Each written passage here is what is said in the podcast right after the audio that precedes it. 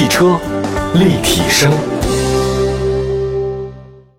各位大家好，本期的汽车立体声又跟所有朋友们见面了。大家可以关注一下我们的官方微信和微博平台，都是汽车立体声。大家可以通过我们的节目了解到非常多关于汽车方面的大事小情。今天呢，跟大家说的一个话题呢，我相信很多朋友会很关注，就是怎么花最少的钱买一个大空间的紧凑型的 SUV。SUV 我们看了一下销量啊，它复苏的状态呢比轿车要好很多，可能是大家只能买一次车的话呢，中国的消费者更愿意买 SUV 啊，空间大、底盘高，看得更远一点。我在想说，这个大家不要为这个紧凑型 SUV 所迷惑哈。我老说紧凑型 SUV 呢，就跟那说那个经济适用房一样，它搞得很小啊，其实真的不是。其实紧凑型 SUV 现在真的也很大了，哎，更别说那些中大型 SUV 啊。原来我们老说这个 A 级车比较小，还有 A 零级、A 零零级，那 B 级车呢就是商务车啊，中间一点点的，像这个雅阁之类的啊，就 B 级车典型代表，帕萨特。好，C 级车的话豪华车，但现在很多的 A 型车那个尺寸呢，像 B 级车一样大，但那个 B 级车呢造的跟以前的 C 级车一样的这个大，还有 D 级等等，所以这个现在概念跟以前已经差别很大。但是我们说呢，还是爱说紧凑型啊，这个说法上还没变。那这十年来呢，其实紧凑型 SUV 啊，一直就是这个 SUV 领域当中啊竞争最激烈的核心。而且那个咱们中国品牌那拼的很厉害啊，白热化了很多车企的话呢，要多大可以加多大，配置要多多给加多多，甚至呢，它搞了很多那个蜕变版或者叫升级 UP 版。我们今天呢也从中选择了关注的比较高的这个四款车型，售价区间呢都在十万到十五万之间。啊，它这个特点我们也总结了一下，所有的共性就是大空间。啊，第二个呢，这个配置特别高，非常的丰富啊。这个里面你想到的那些什么 ASB 啊、ESP 啊、ABS 啊、EBD 什么都有哈。另外还有一个科技感十足，就是屏幕很大。我们来说这个四款车吧。第一个是启辰星，还有长安 CS75 Plus。我们先说这两款车，另外还有两款待会儿讲。呃，第一个呢说的是启辰星，售价区间是十万九千六到十四万九千六，啊，它的平台很好啊，1.5T 加 48V 的轻混。启辰星啊，他们家的那个叫 VSC 智能模块系统，有一个美学设计理念，它叫混元美学。前脸呢，相对来讲我是比较喜欢的。就直到现在为止啊，我都不觉得那个标志很大才好看。进气格栅可以大，但标志不要太大。所以我觉得这个启辰的那个小微标啊，就在机器盖子底下那个微标，我还是比较喜欢的。呃，另外呢，启辰星定位呢，它算是一个紧凑系 SUV，但是如果你往了细的说，它就 A 加了已经，轴距二七五六啊。它的空间还可以。新车方面的话呢，它配置我就不再讲了，那个非常多，大家自己愿意换的可以去看一下。内饰还是比较豪华的，还是挺好的，有档次感。中控屏设计的话，我看它那个布局比较规整，不像有些车啊，它布局很乱。大家都想学那个保时捷哈，还有包括一些跑车，在挡把周边的话，两排哗那个按钮，这有点开玩笑吧？我又不是开飞机，我开这玩意儿干嘛？另外的话呢，乘坐后备空间也很好的，看数据显示是。后备箱容积七百，后排座椅四六分。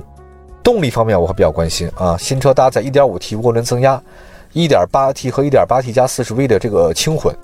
传动方面是六速手动或七速双离合。账面的这个数据还算好，48V 的轻混系统的帮助，低速行驶时不会有明显的换挡顿挫。悬架方面的话，启辰星相比其他竞品呢更有韧性，通过一些坑洼路面的时候呢，震动保持车辆平衡还是比较好的。呃，我们说到这个启辰星哈，基本上是一种性价比比较高的一个选择，十万九千六到十四万九千六。之前跟日产和启辰的人接触还挺深入，相对来讲啊，这家企业如果是在广州或者南方的啊，他们的理念都还是可以的。这一点做扎扎实实的合资自主品牌来讲，启辰是这两年在所有的合资自主品牌来讲做的是最好的啊，毋庸置疑，没有第二个超过他们。好吧，那个接下来再说一个长安 CS75 Plus 吧。它的十万六千九到十五万四千九，长安汽车给我的印象呢，它一直都造型是比较时尚一点的。CS 五五三五和七五啊都是如此。我们来看一下，它尺寸是二七幺零，比启辰的话稍微的这个弱一点啊，因为启辰它那个轴距比它要大。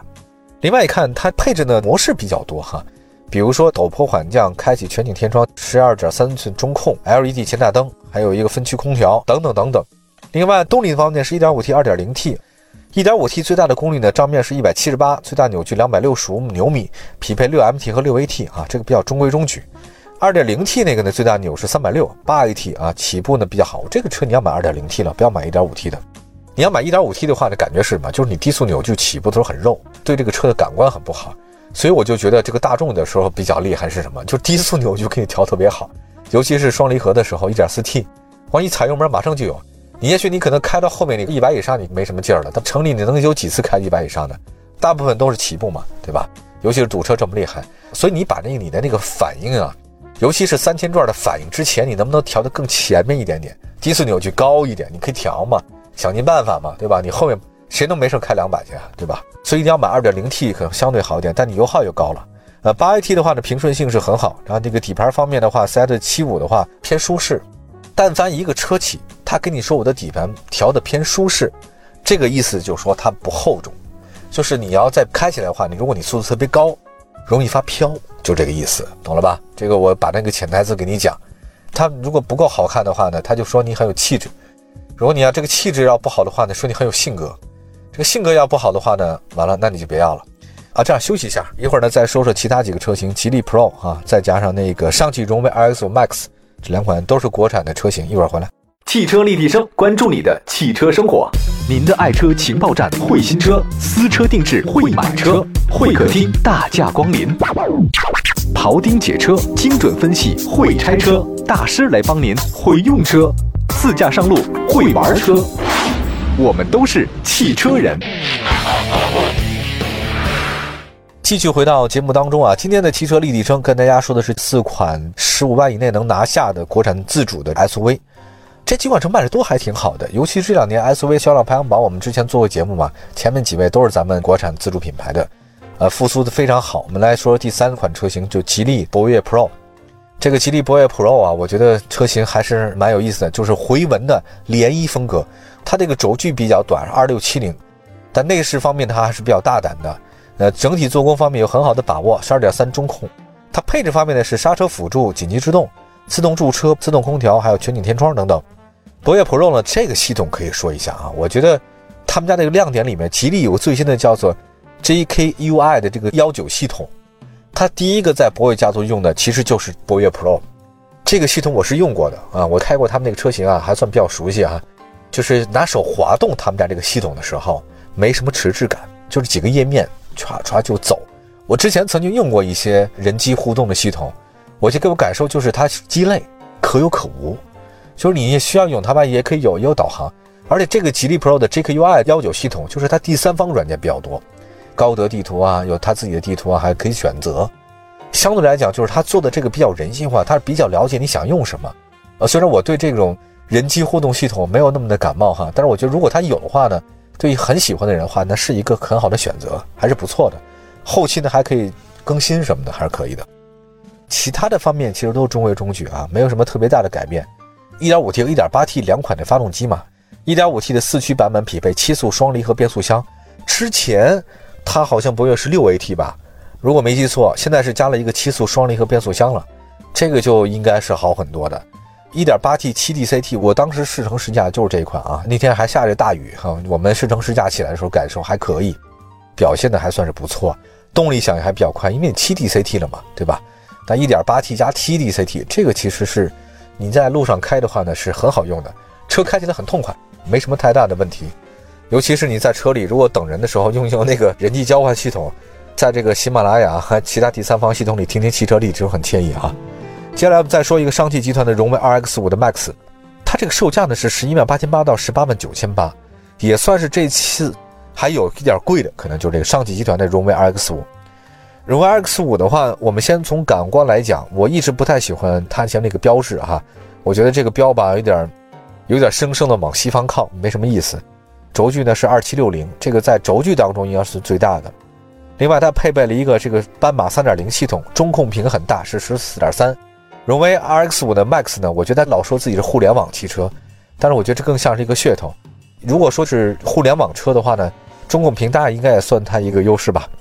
来看一下内饰方面的话呢，是黑色以浅灰色为主色调，斑马的是三点零系统。另外呢，LED 的大灯、全景天窗、六安全气囊等等等等啊，还有一个具备行人识别的 AEB 主动刹车，LLKA 的车道保持等等。它车辆的动力方面呢，是 1.5T、2.0T 发动机。1.5T 呢，采用的是上汽它叫蓝芯300 TGI 的发动机。另外呢，它搭配的是 6MT 和 6AT，还有 2.0T 搭载是上汽蓝芯 400TGI 发动机，匹配的是六速湿式双离合变速器。1.5T 的车型给人感觉动力并不差啊，6AT 的这个变速箱升档很积极。2.0T 的车型油门响应并不算快，你只有到两千才有动力释放的感觉。那这个时候还有窜起来的感觉，你有两千以下没感觉。这个荣威 RS 呢，我觉得它最大的一个特点呢，实际上就是中控比较大啊。延续了他们这个上汽的一些自己的内在的一个东西，比如说他们家那个蓝芯的发动机啊等等这些东西，呃，所以这可能也是它卖的比较贵的一个原因吧，十一万八千八到十八万九千八。那其他的车型像吉利博越那个 Pro 啊，它才九万多。另外的话，长安 C 的汽油 Plus 它最高配才十五万。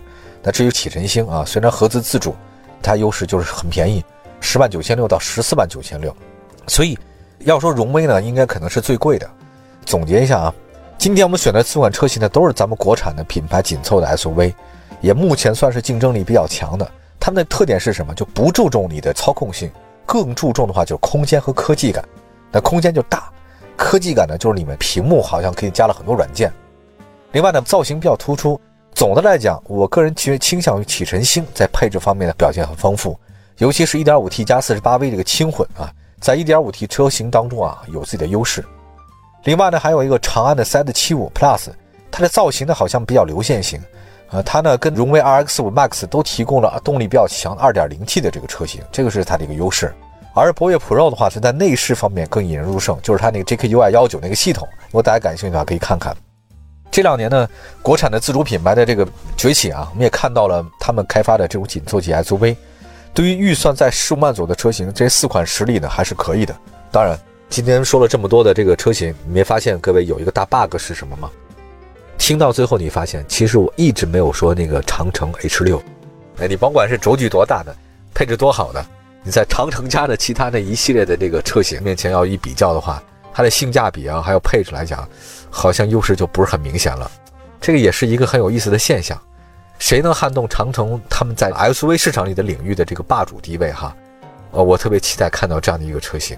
好吧，感谢大家收听我们今天的这个汽车立体声啊，我们下次再多说说这种十几万能买到的什么样的车，这个话题呢可能导购性更强一些，大家选择性也更强一些，指向性很好。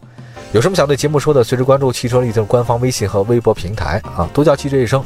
下次节目再见，拜拜，朋友们，拜拜。